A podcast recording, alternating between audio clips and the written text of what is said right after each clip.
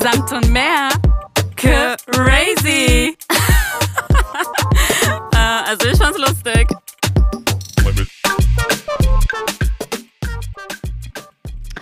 Susanna, wir sitzen heute jetzt hier. Es ist Dienstag, der 1.3. Und wir haben tatsächlich gestern Abend ganz spontan entschieden, dass wir heute eine Podcast-Folge machen müssen. Ähm, es wird kein, keine übliche Podcast-Folge sein. Ähm, es sind leider keine sonnigen Tage äh, und auch keine sonnigen Ereignisse und Geschehnisse, die gerade ähm, um uns herum passieren. Und ähm, für uns beide war eigentlich klar, dass wir über die aktuellen Geschehnisse sprechen müssen. Und das tun wir heute nicht allein. Wir haben einen Gast bei uns, den ich auch gleich vorstellen möchte. Ähm, ich will nicht drum herum reden, ich möchte aber auch noch nicht ähm, in das Thema eintauchen. Ich möchte nur vorab eine, eine kurze Sache erzählen. Ähm, als, als Donnerstag ähm, oder Freitagmorgen wir alle aufgewacht sind und für uns alle klar war, okay, ähm, Russland macht ernst, ähm, Russland äh, ist in die Ukraine einmarschiert und es fallen Bomben und es ist eine tragische Sache und wir sind alle betroffen und tief traurig und es ist Krieg, musste ich tatsächlich als erstes feststellen, dass ähm, einige Leute um mich herum folgende Sätze gesagt haben an diesem Freitag. Abend. Und ich und Susanna, muss ich auch vorab sagen, haben sehr, sehr lange überlegt, wie wir dieses Intro machen und ähm, ob wir das so ansprechen oder nicht. Ich habe jetzt für mich entschieden, ich möchte das ansprechen, ich möchte das nochmal sagen, auch wenn das jetzt vielleicht für einige plakativ klingt. Einige Menschen denken, boah, ja, wissen wir, haben wir jetzt schon hundertmal gehört. Ich möchte es einfach für mich nochmal wiederholen, einfach für mich. Da haben einige Menschen am Freitag gesagt, ich zitiere, und ich weiß, die meint es nicht böse, es ist einfach, es kommt dadurch, dass sie nicht informiert sind und unwissend sind, nicht sensibilisiert sind für das Thema Krieg. Folgenden Satz. Wow, es ist das erste Mal ein echter, richtiger Krieg. Satz Nummer eins. Satz Nummer zwei. Das hatten wir, so einen echten, richtigen Krieg hatten wir noch nie. Und was hat die eine noch gesagt?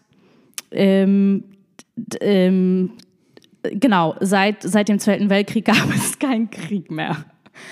Als ich diesen Satz gehört habe, als eine Deutsche mit armenischen Wurzeln, bin ich natürlich aus allen Wolken gefallen, weil für mich war das nicht, oh, das erste Mal ein echter, richtiger Krieg. Für mich war es, oh nein, nicht schon wieder ein Krieg.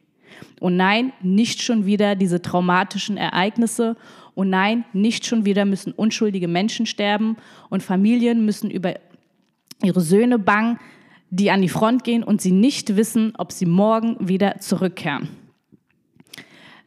Wir sprechen über den Krieg, der schon 2020 war zwischen Armenien und Aserbaidschan. Und ich weiß, und das wissen alle, es gab viele, viele hunderte von anderen Kriegen vorher. Es ist einfach nicht der erste Krieg. Das wollte ich noch einmal klarstellen. Das ist auch für viele klar. Ich wollte es nur noch mal erwähnt haben. Und umso besser, jetzt, ich weiß, das Intro ist super lang, umso besser, weil sich auch viele Menschen gerade aufregen und sagen, warum wird das Thema Ukraine und Russland in den Medien gerade so krass gehypt? Warum kriegen die so viel Zuspruch? Warum spricht die ganze Menschheit darüber? Warum solidarisieren sich auf einmal Menschen aus dem Nichts für die Ukraine, die vorher nie was über das Thema Krieg gehört haben, die sich auch nie vorher für Syrien und äh, für für Kosovo eingesetzt haben, die sich auch vorher nie für Armenien eingesetzt haben. Warum setzen sich auf einmal alle für die Ukraine ein? Ich finde es super, ich finde es toll, ich finde es hervorragend, dass zumindest jetzt sich Menschen dafür interessieren und wenigstens durch diesen Krieg für das Thema sensibilisiert werden weil das Thema ist nicht nur Krieg, es ist nicht nur Leid, es ist auch ganz viel, ganz viele andere Themen sind davon umfasst, wie Rassismus. Ähm, von daher finde ich es wirklich toll, dass, das, dass jetzt die Welle darüber schlägt, dass jeder darüber spricht, damit auch die privilegierten Menschen, die in Deutschland leben und nicht mit dem Thema Krieg konfrontiert wurden, bisher glücklicherweise wurden sie es nie. Jetzt werden sie es tatsächlich auf einmal, weil es eben so nah ist und weil auch wahrscheinlich Deutschland davon betroffen ist. Jetzt werden sie für das Thema sensibilisiert. Sehr, sehr, sehr spät, viel zu spät. Aber ich denke mir so, danke Social Media, danke, dass ihr uns mit diesen Nachrichten tagtäglich belästigt. Danke, dass wir morgens mit diesem Thema aufwachen und abends mit diesem Thema einschlafen. Es wurde höchste Zeit, dass Menschen verstehen, ja, es ist Krieg, es gab aber schon immer Krieg, Krieg ist da, Krieg ist hässlich. Und damit herzlich willkommen, lieber Marc. Hi. Schön, dass du da bist. Ähm, du bist in der Ukraine geboren. Für dich ist es natürlich ein absolutes Herzensthema. Ähm, ich möchte noch eine Sache sagen, lieber Marc. Du hast viele Freunde, ausländische Freunde. Mit ausländischen meine ich nicht ukrainische Freunde, ja, die dir wahrscheinlich tagtäglich schreiben, hey, äh, mein Beileid oder nicht mein Beileid, aber hey, tut mir leid, was da passiert. Ich stehe für euch ein, ich denke an euch, ich bete für euch, wenn du was brauchst, gib mir Bescheid. Ich verspreche dir eine Sache, lieber Marc. Keiner von diesen Freunden kann so sehr nachempfinden, was gerade in dir vorgeht, wie Susanna und ich. Keiner. Denn das, was du jetzt durchmachst, haben wir auch durchgemacht. Und umso besser und toller finde ich es, dass du da bist und dass du dieses Gespräch mit uns führst, weil wir können tatsächlich nachempfinden, was passiert und wir sind keine Außenstehenden, die, die das, die ganze Sache von draußen nur betrachten und sich denken, was für ein fernes Thema. Nein, wir wissen ganz, ganz zu gut, was du leider gerade empfindest. Und damit nochmal Hallo.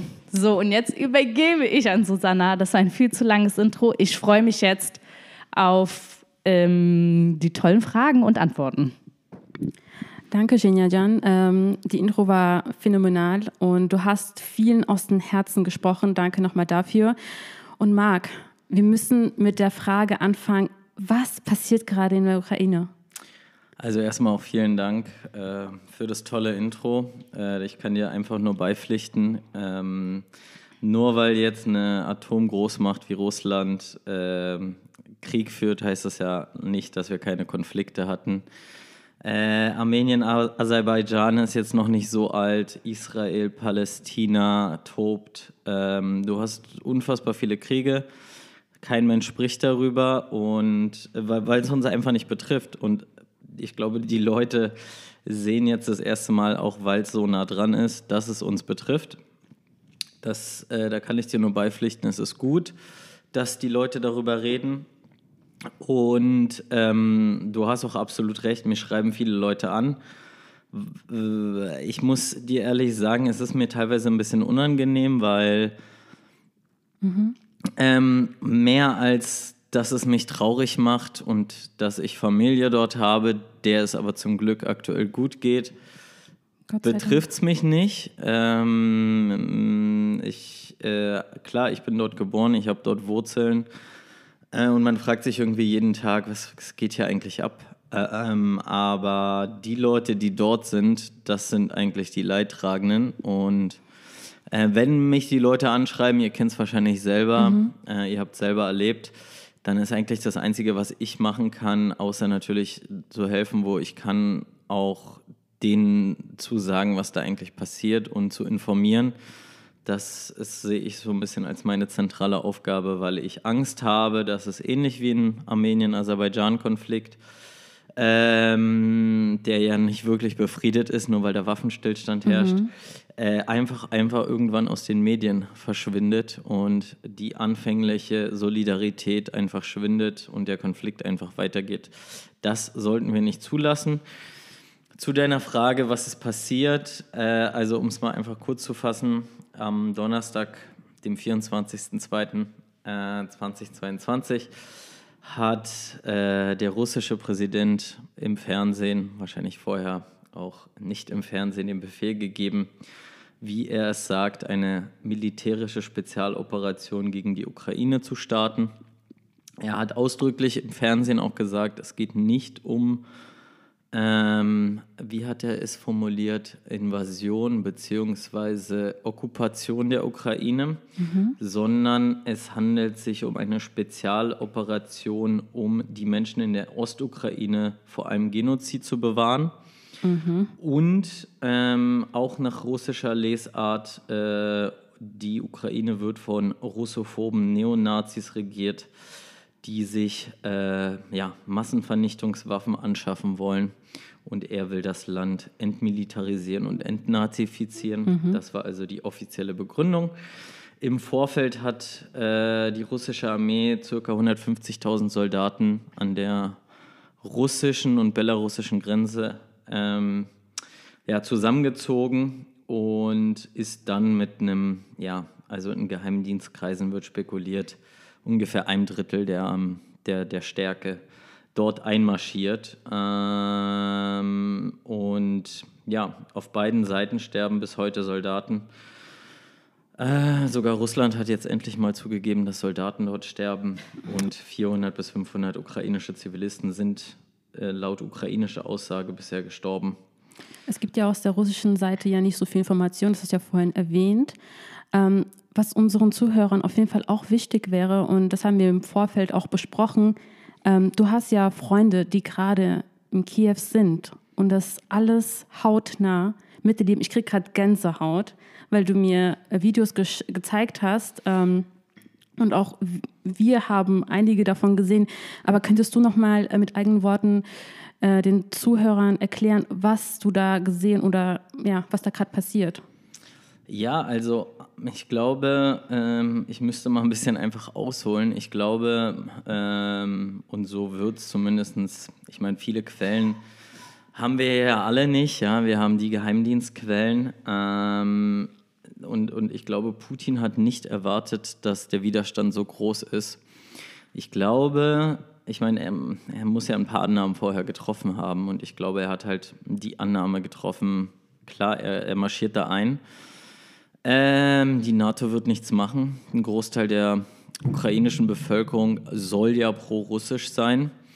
Äh, insofern wird es ähnlich wie äh, 2014 in, im Donbass, also in Luhansk und Donetsk mhm. und auch ähm, mit der Annektierung der Krim, dass die Soldaten da ankommen und ähm, ja, dass die ukrainischen Soldaten mehr oder weniger keine Gegenwehr leisten und die einfach passieren lassen. Und wir haben jetzt Tag 6 des Krieges, also diese Annahme wurde auf jeden Fall widerlegt. Mhm. Und ja, was jetzt einfach passiert ist, äh, wie es halt nun mal so ist im Krieg, ne? wenn du die Sachen nicht einfach einnehmen kannst. Mhm. Russland ist eine militärische Großmacht.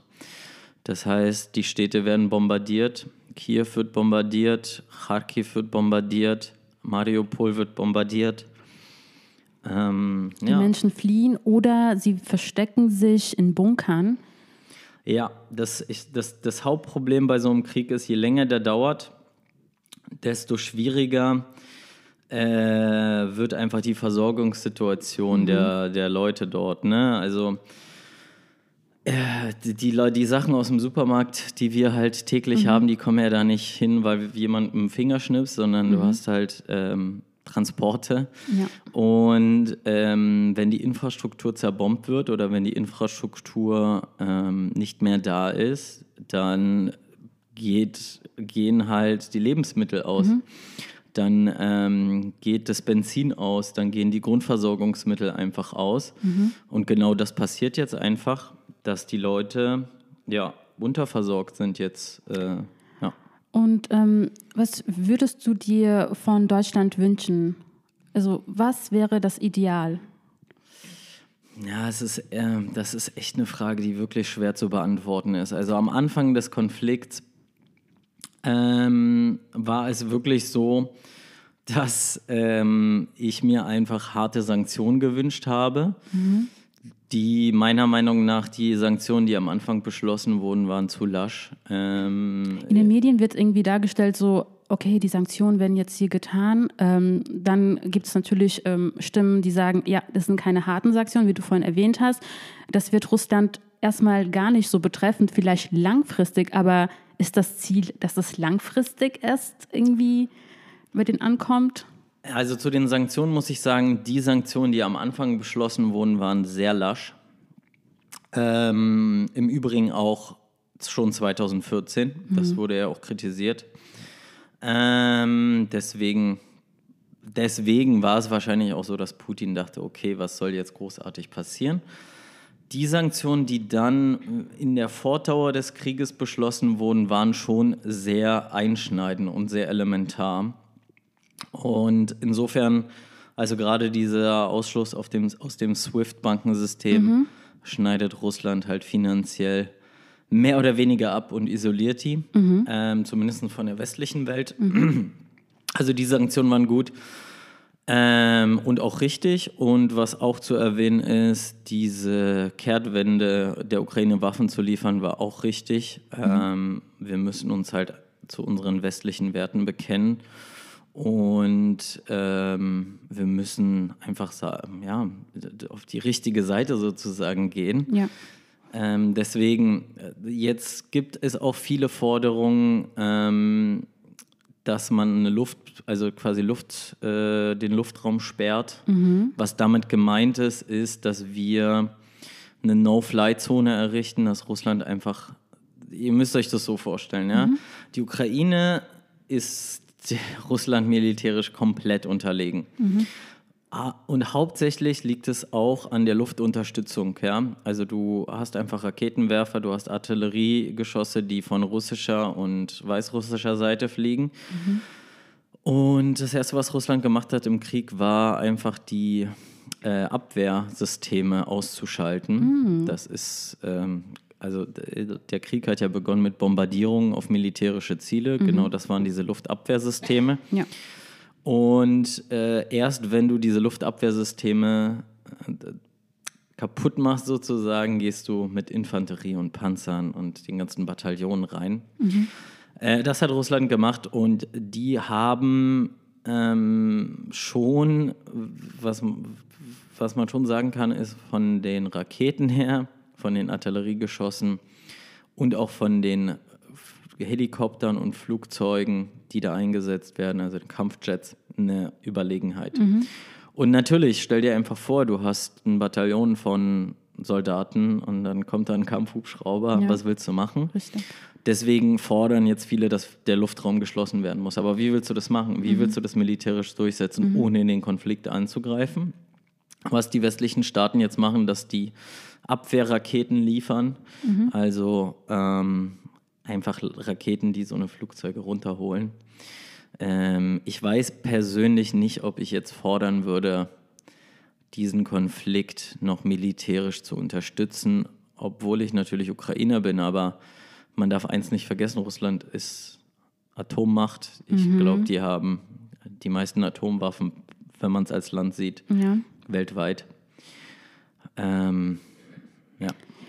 Ähm, in den Medien wird aber auch besprochen, dass Putin natürlich in unseren Augen absolut unberechenbar wirkt und ähm, ja, er ist zu vielen fähig, aber man ähm, gibt ihm wenigstens ähm, sozusagen ähm, ja, den Menschenverstand, dass er nicht die Atomwaffen benutzen wird. Es geht um die Drohung, aber dass er im Entschluss das nicht wirklich als eine Option sieht. Empfindest du es ähnlich? Mm, ich hm, habe mir dazu verschiedene Interviews mit äh, ehemaligen Generälen und Militärexperten mhm. durchgelesen. Im Grunde genommen hat er ja nicht explizit äh, gesagt, ich, werf, ich aktiviere jetzt die mhm, Atombomben, mhm, mhm, sondern er aktiviert dieses russische Abschreckungs- äh, Kommando, also das militärische Kommando für Abschreckungswaffen. Mhm. Und als Abschreckungswaffen gelten unter anderem ballistische Raketen mit Nuklearsprengstoffen. Mhm. Ähm, aber dazu zählen auch einfach interkontinentale Raketen, die großen Schaden anrichten können. Ja. Ähm, ich glaube, also was die Militärexperten sagen, ist schon, dass man das schon eher als Abschreckung nutzt. Mhm. Auf der anderen Seite muss man sagen, ähm, das Problem des Westens ist, mhm. dass wir Putin einfach jahrelang unterschätzt haben. Ja. Und ähm, der Westen hat ja immer gesagt, Putin wird das nicht machen. Putin wird keinen Krieg in der Ukraine starten. Ja, das stimmt. Und jetzt haben wir Tag 6. Ja. Und ich weiß nicht, wie es euch geht, aber ich hatte in den letzten, also als ich Sonntag diese Meldung gesehen habe, dass Russland jetzt seine Abschreckungswaffen quasi aktiviert, mhm hatte nicht so ein gutes Gefühl. Und diese Unberechenbarkeit, das ist schon eine Sache, vor der ich extreme Angst habe. Ja. Das darf man auch und das sind auch äh, keine leichten Zeiten. Ähm, aber ich ähm, würde jeden raten, wenn er diese Gefühle hat, also diese extreme Angst, das nicht zu sehr an sich rankommen zu lassen, weil es lähmt einen auch extrem. Also Jenja und ich hatten, als äh, der Krieg in Armenien war, schon sozusagen gefühlt zwei Wochen waren wir außer ja, Kraft gesetzt. Wir waren sozusagen ja machtlos und man weiß nie natürlich, was ähm, ja böse Menschen zustande sind, um es mal äh, so auszusprechen. Ähm, man weiß nie, was passieren wird und ähm, aber man darf sich auch nicht zu sehr in der Angst quasi so verlieren, ja. Absolut. Also ich meine, ähm wie machst du das? Liest du die ganze Zeit die Nachrichten? Weil wir muss, also wir machen das natürlich auch, aber wir verstehen auch, dass das nicht geht. Das ist zu viel. Es ist so wirklich News Overload. Definitiv. Ähm, ich muss ehrlich sagen, ich versuche mich wirklich mit Arbeit abzulenken. Also meine Firma kam jetzt in letzter Zeit vermehrt auf mich zu und meinte, wenn ich eine Pause brauche, dann mhm. ist das okay. Das ist echt nice. Äh, ja, also sehr viel Support. Ähm, nur, ich meine, was haben wir für eine Wahl? Also wenn ich den ganzen Tag Nachrichten gucken würde, ich würde wahrscheinlich auch verrückt werden. Es fällt mir zwar auch schwer, nicht zu gucken, weil ja weil da einfach sehr viel passiert gerade, aber ähm, man muss sich auf jeden Fall ablenken. Und, und, ja. ja. Und wir müssen uns halt einfach verallgegenwärtigen. Europa hatte jetzt 70 Jahre Frieden oder länger. Äh, und diese Zeit ist vorbei. Also wenn man jetzt den äh, Kosovo-Konflikt mal außer Acht lässt, diese mhm. Zeit ist vorbei. Und ja, wir sollten uns vergegenwärtigen, dass unsere Werte äh, unsere freiheitlichen, demokratischen Werte mhm. immer noch verteidigt werden müssen. Ja, ganz genau. Ähm, gut, dass du es nochmal erwähnt hast, weil natürlich ist das alles schrecklich und man kann nicht schönreden, aber auch in diesen Momenten, in diesen schweren Momenten zu fühlen, dass es sowas wie Solidarität gibt, dass Menschen zum Beispiel letzten Sonntag ähm, auf die Straße gegangen sind, demonstriert haben und gezeigt haben, hey, das ist nicht okay und Ukraine, wir stehen hinter euch. Du warst natürlich dabei, ich habe das gesehen auf den Social Medien. Wie empfindest du das? Also zuerst einmal ist es schön, einfach zu sehen, ähm, dass Europa, wenn es drauf ankommt, so zusammensteht. Äh, und vor allem die westliche Welt, äh, weil ich denke, dieser dieser Krieg betrifft jeden von uns. Äh, das, es geht nicht nur um die Ukraine. Also ihr müsst euch vorstellen, da sind Leute, die kämpfen seit Jahren für die Freiheit. Also die kämpfen dafür, so zu leben, wie, wie wir es tun. Ja, sie wollen frei wählen. Sie wollen sich frei ihre Bündnispartner aussuchen. Mhm. Ähm, sie wollen ähm, Wohlstand, sie wollen Frieden mhm. und ähm, ich muss es leider so sagen, aber ihr Nachbar, Brudervolk in Anführungsstrichen, will das verhindern mit aller Macht mhm. aus ja, machtpolitischen Interessen. Ja. Das heißt, wenn wir sagen, Europa äh, und unser Europa ist ja genau auf diesen Werten aufgebaut, mhm. Ähm, dann sollten wir diesen Menschen beistehen, weil die kämpfen auch für unsere Freiheit. Ganz ich will genau. jetzt gar nicht so martialisch sagen, wie jetzt die Ukraine und danach wir, so will ich gar nicht erst anfangen, aber mhm. am Ende kämpfen sie für die Werte, äh, für dieselben Werte, unter denen wir leben und Ganz wollen genau. genauso leben wie wir. Deswegen geht dieser Konflikt uns alle an. Oh, kriege ich Gänsehaut. Stimmt, ähm, absolut. Und ähm, ich meine, wir haben Ungarn, wir haben die, ähm, ähm wir haben Polen, wir haben Tschechien. Äh, in den letzten Jahren massiv kritisiert, dass sie keine Flüchtlinge aufnehmen, dass sie teilweise pro-russische, also Polen jetzt nicht, ähm, aber Ungarn hatte ja zum Teil schon pro-russische Tendenzen. Aber all diese Staaten, ähm, also Polen nimmt jetzt unfassbar viele Flüchtlinge auf, die Solidarität ist mhm. riesig. Ähm, genauso wie Ungarn, also alle europäischen Staaten stehen zusammen, mehr oder weniger. Ähm, und das ist schön zu sehen und das ist eigentlich genau das Gegenteil von dem, was Putin ja erreichen wollte. Richtig. Ja, also Putin hat ja in den letzten Jahren alles dafür getan, um Europa zu spalten. Mhm. Ich könnte jetzt extrem ausholen mit ähm, ja, ja, Fake Media und ähm, Cybertrollen und so weiter und so fort. Also er hat sehr viel dafür getan. Und eigentlich hat er genau das Gegenteil erreicht, wie man jetzt sieht, ja. Ähm, der Krieg ist ja auch, also heutzutage nennt man auch die modernen Kriege, so haben wir es ja auch selbst mitbekommen zwischen Armenien und Aserbaidschan. Ich, wir ziehen jetzt immer den Vergleich, weil einfach wir davon am besten Ahnung haben, weil wir es selbst durchgemacht haben. Weil es aber auch super aktuell war, erst 2020 nennt man ja auch die Kriege heutzutage Informationskrieg. Du hast es gerade schon angesprochen, weil eben eben die Kriege auch von Fake News leben, ja, von harter Propaganda leben.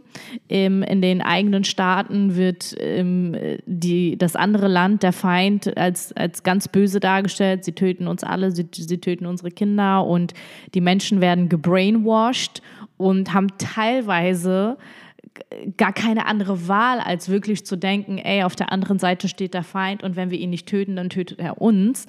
Ähm, auch in Social Media siehst du überall diese, diese, diese Kampfspiele, unser Land, nein, unser Land. Und ähm, wie ist das, wie, wie, stehen die, wie stehen die Russen dazu, wie stehen die Ukrainer dazu? Ist da so eine Feindschaft? Ähm, voll viele sagen, ja, die, die Russen, die russische Bevölkerung ist ähm, gegen den Krieg und auch gegen die russische Regierung. Dann siehst du aber auf Social Media wieder ganz komische Kommentare von Russen, die sich äh, pro Putin aussprechen und sagen, ja toll, was Putin da macht. Was hast du da so für eine Meinung zu? Also, ich könnte jetzt natürlich ausholen. Ähm, ich glaube, es ist wichtig, vorab zu erwähnen, natürlich das, was jetzt passiert, und zwar von beiden Seiten, also sowohl von ukrainischer oder westlicher Seite, äh, und auch von russischer Seite sind natürlich konträre Informationen. Ja? Also wir haben gerade Krieg, äh, da wird Kriegs Kriegspropaganda gearbeitet, natürlich von beiden Seiten. Deswegen ist es umso wichtiger, dass alles, was man teilt, zumindest verifiziert ist. Ähm, ähm, also ich habe teilweise äh, Aufnahmen gesehen äh, auf Twitter, die aus anderen Kriegen einfach waren. Und mit sowas muss man aufpassen. Wir hatten das Thema auch vorhin im Vorgespräch, ähm, dass, ja, dass die russische Seite jetzt natürlich wahrscheinlich im Fernsehen eher Ukrainer zeigen wird, die sagen, hey, jetzt sind die Befreier da. Und die ukrainische Seite wird natürlich äh, Bilder zeigen von Ukrainern, die ja, vor irgendwelchen Rathäusern stehen und sagen, Russen haut ab, so nach dem Motto. Ich finde, am Ende sollte sich jeder einfach seinem, seiner Logik entsprechend ein Bild machen. Das ist das, was ich euch. Gesagt. Genau, das ist das, was ich euch vorhin gesagt habe. Und ähm, die Logik ist doch so: Wir haben jetzt sechs Tage Krieg in der Ukraine. Ähm, meine Logik sagt mir, okay, wenn die meisten Ukrainer pro-russisch wären, dann sollte dieser Konflikt doch in zwei Stunden gelöst sein. Dann fährst du da mit Panzern rein und ähm, dann empfangen dich die Leute eigentlich das, was Putin so gehofft hat. Und alles ist gut. Und dann ist alles, was im Vorfeld besprochen wurde, ja Makulatur. Mhm. Die Faktenlage sieht aber so aus, du hast massiven Widerstand von der, von der ukrainischen Bevölkerung. Äh, du hast Kharkiv, das ist die äh, zweitgrößte ukrainische Stadt, mehrheitlich ethnische Russen, mhm. die verbittert kämpft. Ähm, du hast Bilder verifiziert, wie mhm. russische Raketen in Wohnhäusern einschlagen. Ja.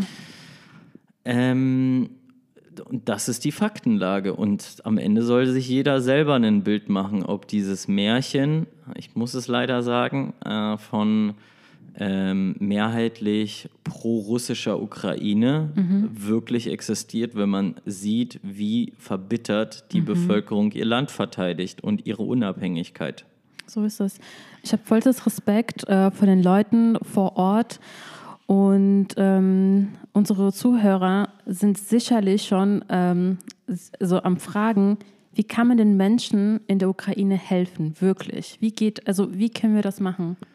Also, ähm, ja, das Offensichtlichste ist, äh, spendet. Mhm.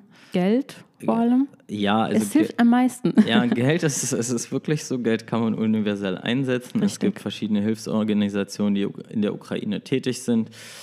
Ähm, sucht euch da einfach eine in der Ukraine aus, beziehungsweise sucht euch einfach eine aus und spendet mhm. dort. Die sind dort auch immer noch aktiv. Ähm, die zweite Möglichkeit ist Sachspenden. Also es gibt, ich meine, in der Ukraine leben ähm, 15.000 Ukrainer, ja. und zwar ukrainische Staatsbürger. Ich will gar nicht von Leuten wie mir reden, die mhm. schon äh, deutsche Staatsbürgerschaft haben und einfach mhm. ukrainische Wurzeln haben.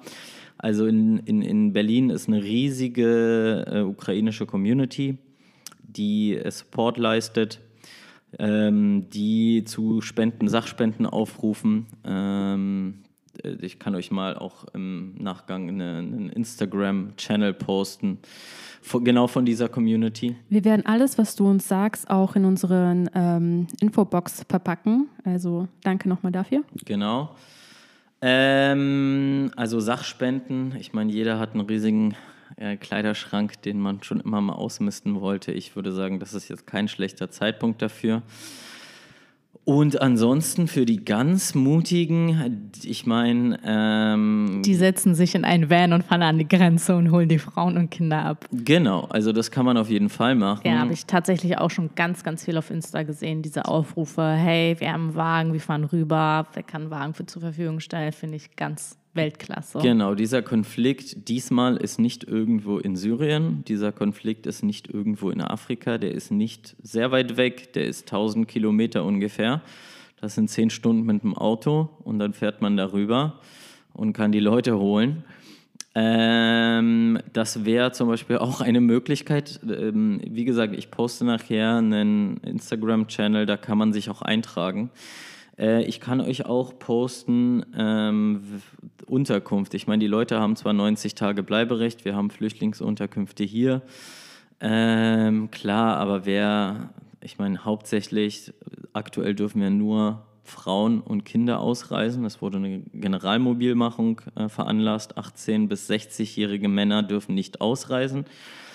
Ähm, wer eine, eine, ukrainische Familie bei sich unterbringen will, gerne. Und bei, auch bei euch, ich meine, ihr seid ehemaliges Sowjetland, ihr seid auch, äh, ihr habt auch eine große armenische Community, äh, die sprechen Russisch. Ähm, auch Übersetzer werden benötigt, um die Leute da irgendwie zu unterstützen. Und ganz wichtig hier, es geht hier gar nicht um Russland oder Ukraine, sondern das sind einfach Menschen, die Hilfe brauchen.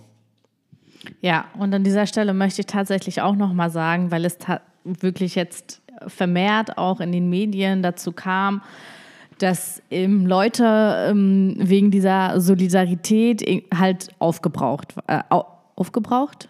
Nee. Aufge doch, tatsächlich aufgebraucht waren.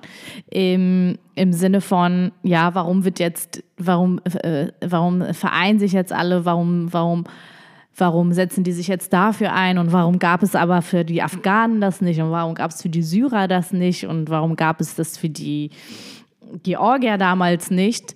Ähm, was wollte ich jetzt eigentlich sagen damit? Ach so, was ich sagen möchte ist, auch ich habe mich tatsächlich einmal dabei ertappt, als, als ich die, diese, diese Solidarität gesehen habe, ja, diese Gemeinschaft auf Instagram, wie sich alle eingesetzt haben, habe ich mich auch wirklich ertappt und dachte so, hey, warum ist das denn nicht vor zwei Jahren auch passiert bei den Armeniern? Warum haben wir nicht so viel Hilfe bekommen? Warum haben wir nicht so viel? Es war, es war ein, so ein Gefühl von Neid, aber mit so einem positiven Gefühl. So, ich habe mich gef richtig gefreut, dass das passiert. Ich habe es bewundert und dachte so, oh, ich hätte mir das auch so gerne für Armenien gewünscht. Ich hätte mir das auch, äh, natürlich spreche ich jetzt über Armenien, weil das ist mein Land. Und dann denke ich wiederum, ja, ich spreche auch nur über Armenien. Ich spreche eben nicht über Afghanistan und über Syrien. Und das ist einfach, entweder du zeigst Solidarität für alle, entweder du zeigst bedingungslose Solidarität, ja, oder aber Du hältst schlicht und ergreifend deine Klappe. Ja. Und wer zeigt bedingungslose Solidarität? Ich denke, kein Mensch auf dieser Welt tut das. Absolut nicht. Ich meine, ähm, es gibt ja Studien darüber, je weiter ein Konflikt weg von dir ist, desto Äh, weniger interessiert es ein. Ähm, und natürlich ist es auch so, ähm, ich meine, wir können uns in diesmal können wir die Augen nicht verschließen. Wir können uns mit diesem Konflikt identifizieren, mal unabhängig davon, dass er wirklich vor unserer Haustür stattfindet. Geht es, wie gesagt, um unsere demokratischen Grundwerte. Ja? Also die EU ist ja ein Friedensprojekt, ja, äh, um Europa zu ein und wir haben uns alle auf gemeinsame Werte geeinigt.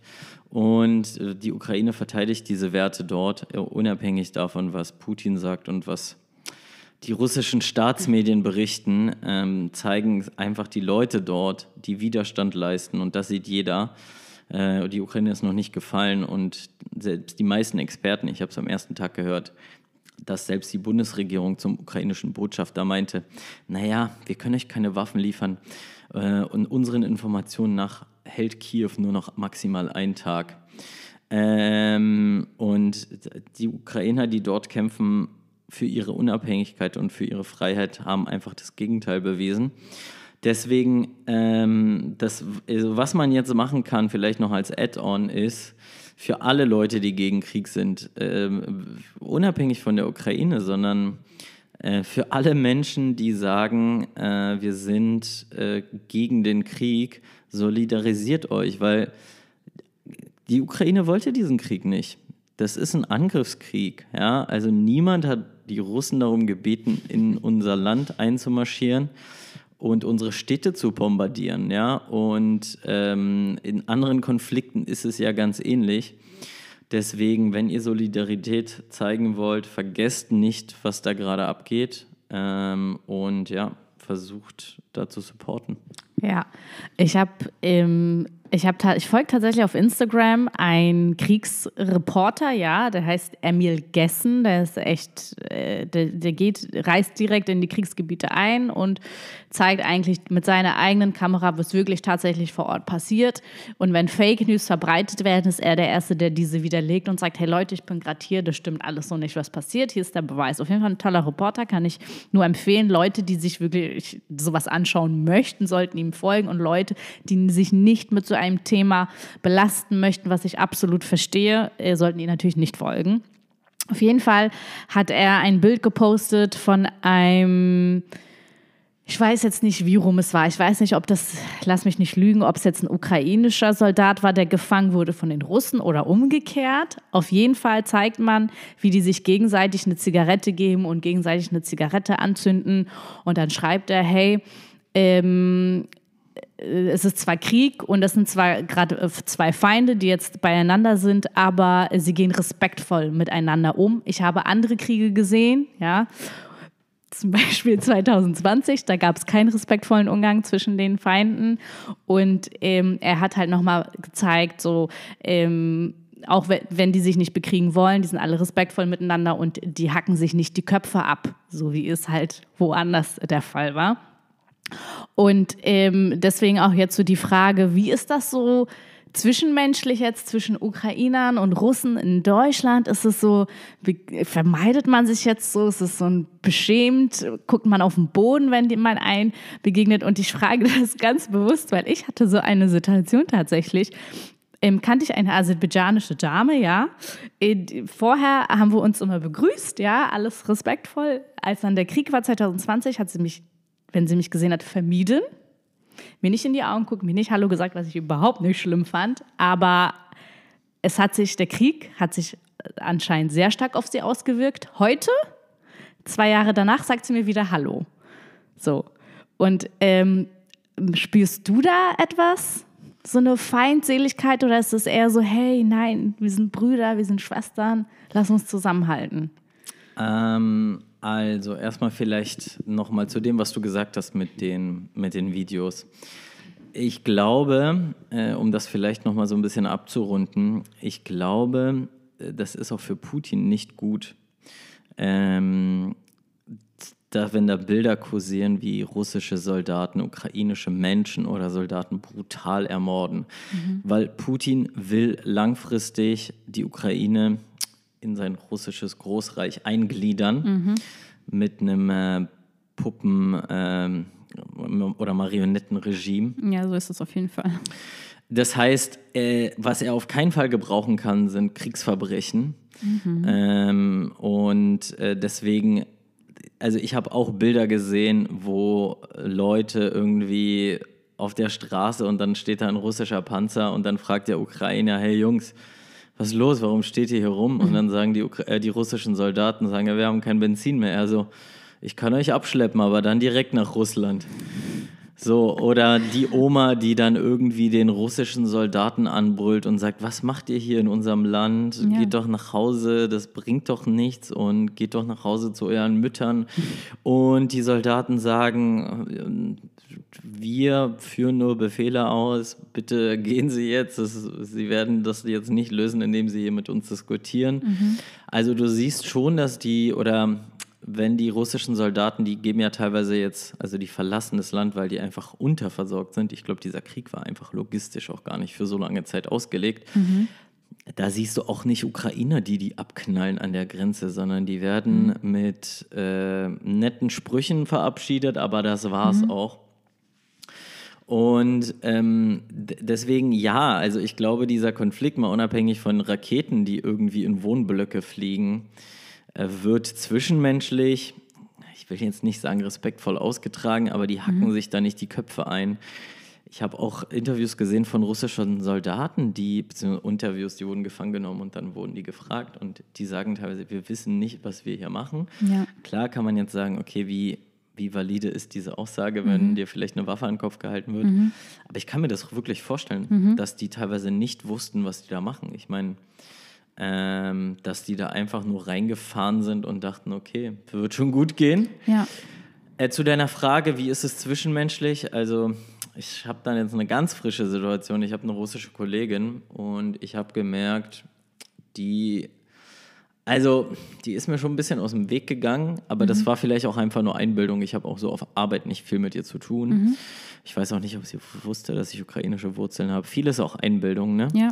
Die kam dann aber heute direkt auf mich zu und hat mich gefragt. Oh, wow. ähm, und dann haben wir uns kurz unterhalten und ich meine, das war alles okay, ne? Also, ja.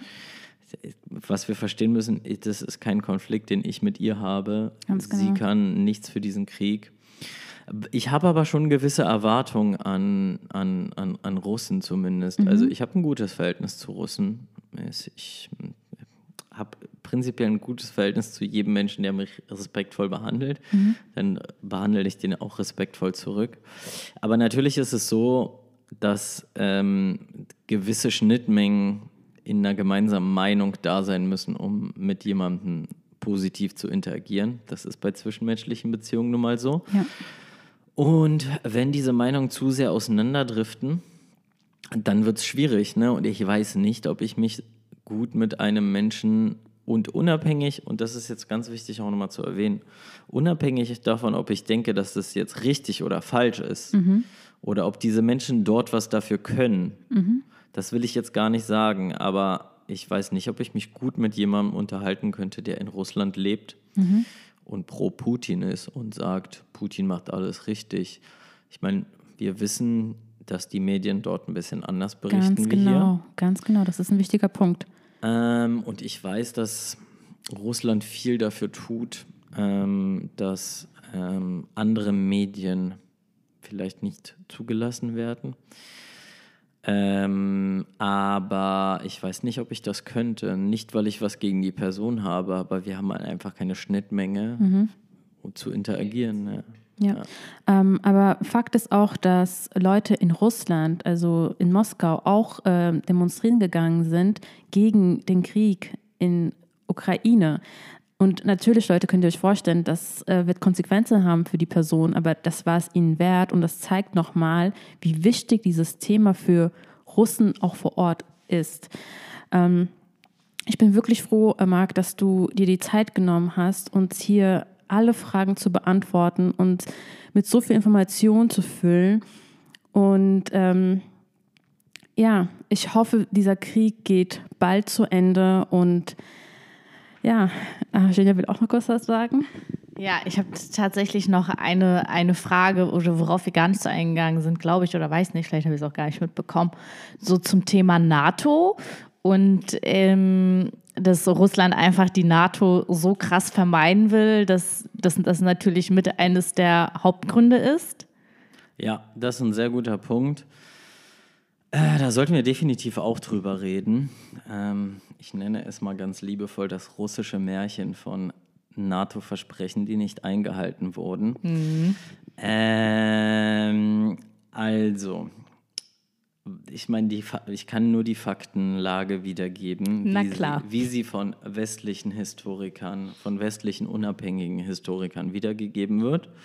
Und jeder soll sich dann quasi seine eigene Meinung dazu machen. Ich bin gespannt. Also Russland sagt ja immer, dass die NATO ihr Versprechen gebrochen hat, äh, dass es keine NATO-Osterweiterung geben wird.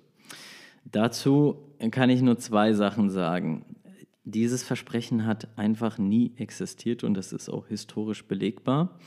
Es gab in den 90ern, als ähm, die DDR zusammengebrochen ist, ähm, gab es Verhandlungen mit dem Warschauer Pakt und der deutschen Führung, die quasi die DDR einverleiben wollte und auch mit der, mit der NATO logischerweise. Und im Vorfeld dieser Verhandlungen äh, gab es ein Interview, ich glaube von Genscher, und da wurde gesagt, die NATO wird keinen Zentimeter nach Osten erweitert. Das war ein Interview, das waren Vorverhandlungen, das wurde nirgendwo schriftlich festgehalten und das galt auch nur, das ist auch nochmal ganz wichtig zu erwähnen, das galt auch nur für die damalige DDR und wurde dann auch verworfen, weil, ähm, ja, weil Kohl gesagt hat, okay, wir, die, die Deutschland muss zu einem Bündnis gehören und Deutschland hat ja damals schon zur NATO gehört. Die DDR wurde quasi einverleibt. Und dann ähm, gab es, glaube ich, einen Deal, dass in der DDR zumindest keine Waffen stationiert werden. Das war, glaube ich, der Deal damals. Zu der Zeit ähm, wurde noch gar nicht über die anderen Staaten im Warschauer Pakt gesprochen. Also es wurde nicht über Polen gesprochen, es wurde nicht über die baltischen Länder gesprochen, es wurde nicht über äh, Rumänien, Bulgarien gesprochen, weil es zu dem Zeitpunkt noch absolut undenkbar war, dass der Warschauer Pakt zusammenbricht. Das ist dann später passiert. Ähm, und was ich dazu sagen muss, es gab bei jeder NATO-Osterweiterung, bei jeder, gab es Konsultationen mit Russland. Ähm, 1993 gab es eine, ein Gespräch mit Russland, dem damaligen Präsidenten Boris Jelzin. Ähm, und es wurde quasi festgelegt, dass die Staaten, die ehemaligen Staaten des Warschauer Pakts, und das wurde auch übrigens zugesichert von russischer Seite, frei wählen können, welche Bündnispartner sie haben und äh, dass sie einfach völkerrechtlich frei sind und dass es weder von West noch von Ost irgendwelche, ja, wie soll ich sagen, ähm, Machtbestrebnisse gibt, diese äh, Länder irgendwie in der Hinsicht zu beeinflussen. Äh, die Charta von Paris. Und ähm, dann gab es danach Bestrebungen eben von diesen Ländern. Was aber immer wieder verschwiegen wird, also erstens, diese NATO-Osterweiterung, dafür gibt es keine Verträge für und es galt nur für die DDR. Bei jeder Osterweiterung der NATO wurde Russland im Vorfeld mit eingebunden.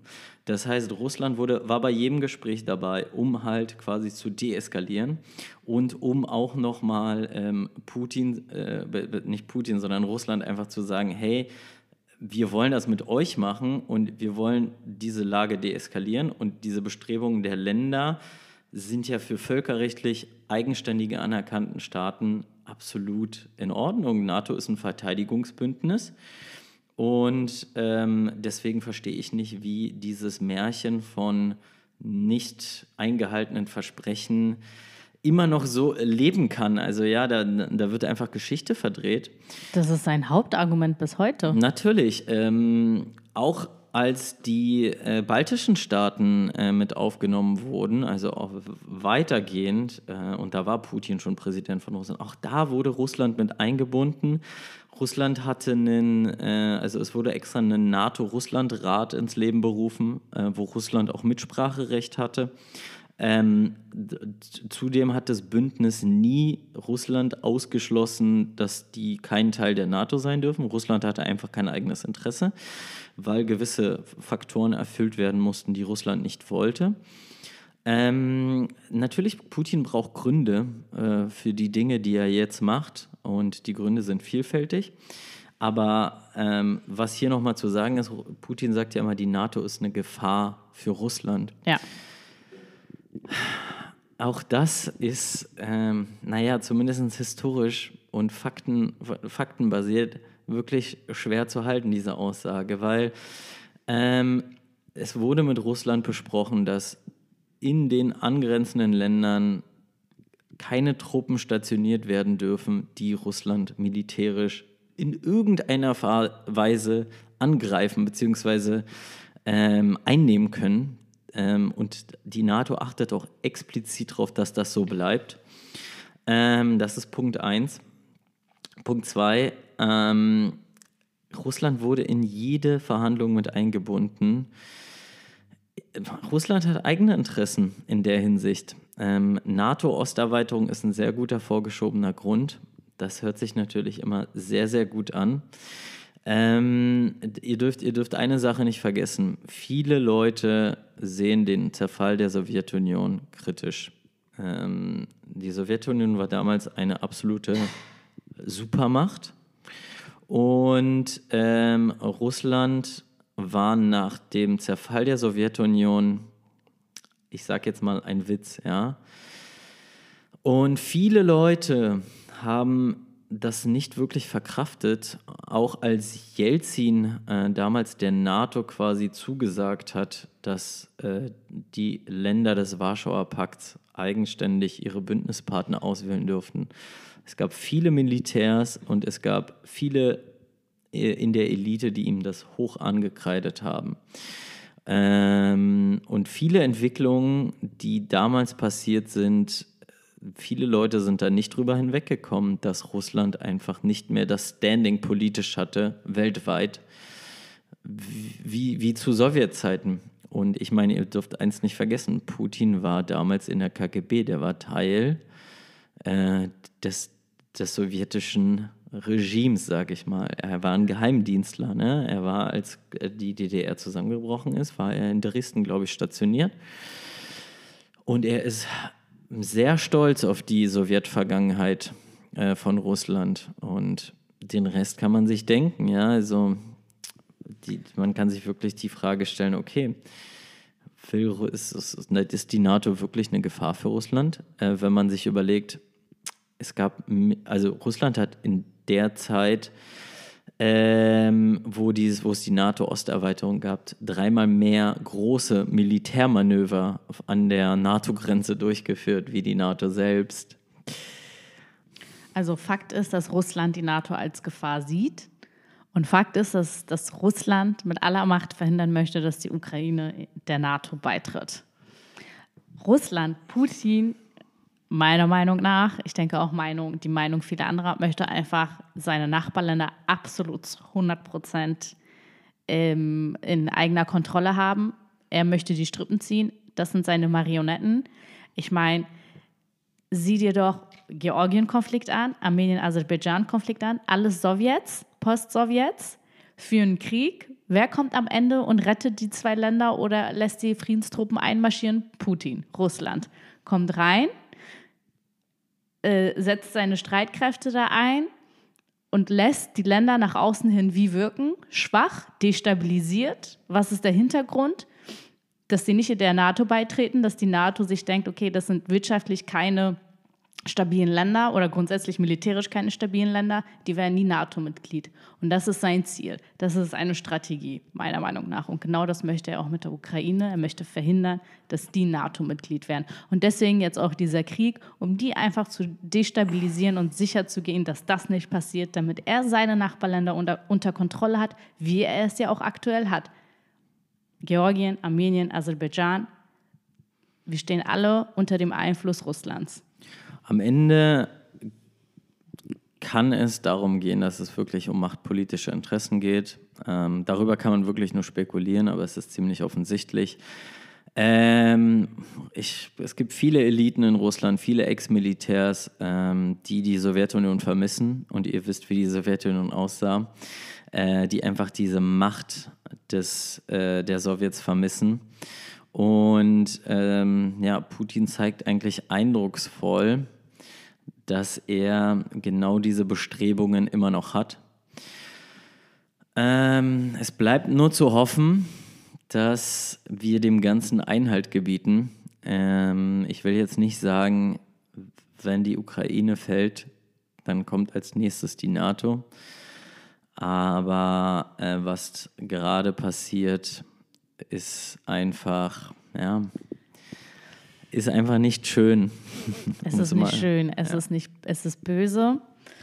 Und es ist schrecklich und es ist traurig und keiner hätte erwartet, dass das jemals passiert, aber es ist passiert. Und ich glaube, wir sollten einfach zum Ende hin ganz wichtig nochmal festhalten, das ist kein Krieg zwischen Russland und Ukraine im Sinne von, das sind nicht die Menschen, die Krieg führen, sondern das ist die Regierung. Das ist das Regime.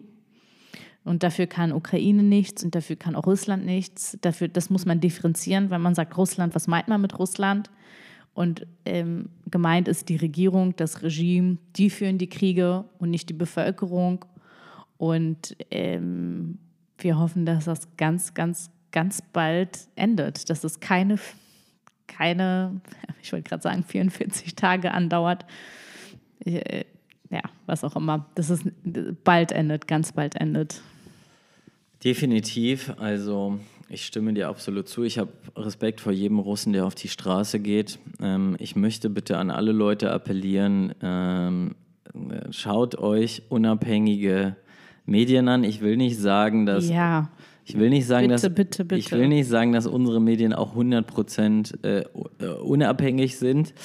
Äh, das sollen sie aber auch gar nicht sein, ja. Ähm, nicht jede Zeitung muss unabhängig sein, aber wir haben eine Vielfalt an Zeitungen, die verschiedene äh, politische Strömungen ausdrücken.